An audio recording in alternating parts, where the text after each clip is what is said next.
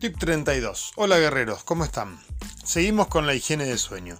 Hablamos de los inconvenientes que genera un déficit del sueño, pero vamos con soluciones prácticas. Muchos de los problemas del sueño están causados por la desregulación de nuestros ritmos circadianos. Nuestro cuerpo tiene un reloj interno que controla la fluctuación a lo largo del día de casi todas las variables fisiológicas, desde la temperatura corporal hasta la secreción de hormonas. Este reloj sigue un ciclo cercano a 24 horas, de ahí lo, de circadiano cerca de un día, y necesita ciertas variables externas para sincronizarse a diario.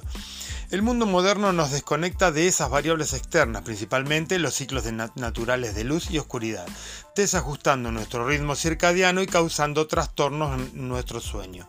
¿Qué podemos hacer para dormir mejor? A la mañana. Es aconsejable poner un despertador lumínico, exponerse a luz natural, si es posible exponerse al sol, mucho mejor, con 10 minutos va bien, antes de meterse en una oficina con luces artificiales. Actividad física, si es posible, lo que no se aconseja entrenar muy tarde. Seguro que algunos han experimentado dificultad para dormir en ese caso. A la tarde, limitar luz artificial, abrir las ventanas de la oficina y que entre luz natural, por ejemplo. Cenar temprano es ideal. Tener un ritual de sueño, apagar el celular, televisión, alguna respiración o meditación relajante, a fin de bajar las revoluciones del día y que el organismo se prepare para descansar. En cuanto a la habitación se aconseja total oscuridad, temperatura baja, 16 a 19 grados. La suplementación es una gran aliada. Por ejemplo, vamos de lo más simple a lo más complejo. Primero, infusiones, valeriana o manzanilla. Otra, magnesio. El magnesio tiene un efecto calmante sobre el sistema nervioso y múltiples estudios demuestran su efectividad a la hora de combatir el insomnio y facilitar el sueño. La glicina. Algunos de los alimentos más ricos en glicina son el colágeno y la gelatina. Como suplemento, 3 gramos antes de acostarse. El triptofano, el triptofano. El aminoácido triptofano es la materia prima de la serotonina, que con la oscuridad se utiliza para segregar melatonina. Se puede encontrar en alimentos ricos en proteína. La leche, por ejemplo, lo tiene, las almendras también. Si nada dio resultado, llegamos a la melatonina. La melatonina es conocida como la hormona del sueño y una de sus misiones principales es regular los ritmos circadianos que hablamos. Sin su poder, sin embargo, es mucho más amplio y mejora nuestra salud de distintas maneras. El mundo moderno atenta enormemente contra esta molécula con enormes consecuencias para nuestra salud. El reloj central está en el núcleo supraquiasmático y utiliza distintos procesos para comunicar la hora al resto del cuerpo. Al llegar la noche, activa la glándula pineal, encargada de producir esta melatonina. Esta hormona se libera después en el torrente sanguíneo, desde donde llega a los tejidos. La luz inhibe la, melatonina, mientras que la oscuridad la estimula.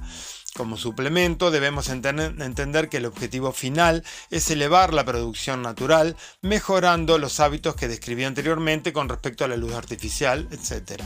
Antes de suplementar podríamos intentar aumentarla de manera natural. ¿Cómo?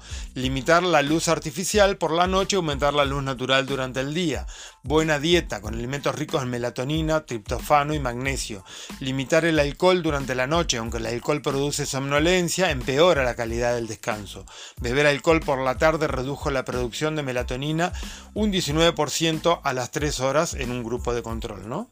Suplementarla. En ciertos casos puede ser interesante suplementar. Se considera un suplemento seguro, incluso en dosis elevadas, sin riesgo de adicción y sin regular este, a la baja la producción, la propia producción. La dosis utilizada habitualmente está, en los estudios está entre 0,5 y 5 miligramos por noche. Eh, la que se vende acá tiene 3 miligramos. Para problemas leves de sueño, una dosis pequeña, 0,5 miligramos de melatonina, parece más recomendable tomada una hora antes de acostarse. Si no notas efectos, incrementas la dosis. ¿Cuáles son sus beneficios adicionales? Protege contra el cáncer. En los últimos años se han publicado multitud de estudios que ligan mayor exposición de luz artificial nocturna con mayores tasas de cáncer.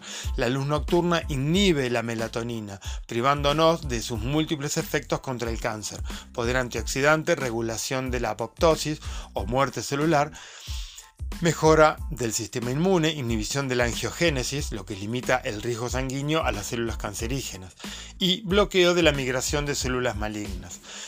2. Otra cosa, mejora la salud mitocondrial. Se cree que las mitocondrias fueron las primeras en sintetizar melatonina y sigue siendo su principal antioxidante. Las mitocondrias son las centrales energéticas de nuestras células y sin energía no hay vida.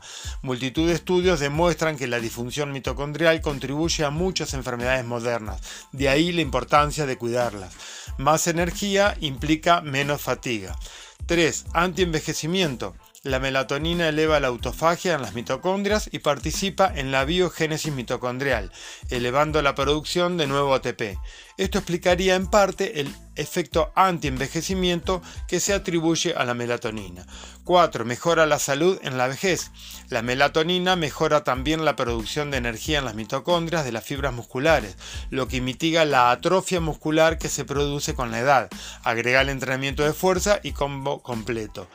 5. Alivia úlceras y reflujo gastroesofágico. La melatonina protege la mucosa gástrica y alivia el reflujo gastroesofágico.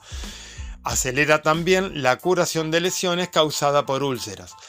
6. Favorece la pérdida de grasa. Dormir bien ayuda a quemar más grasa y a ganar más músculo. Dormir mal nos hace acumular más grasa y ganar menos músculo.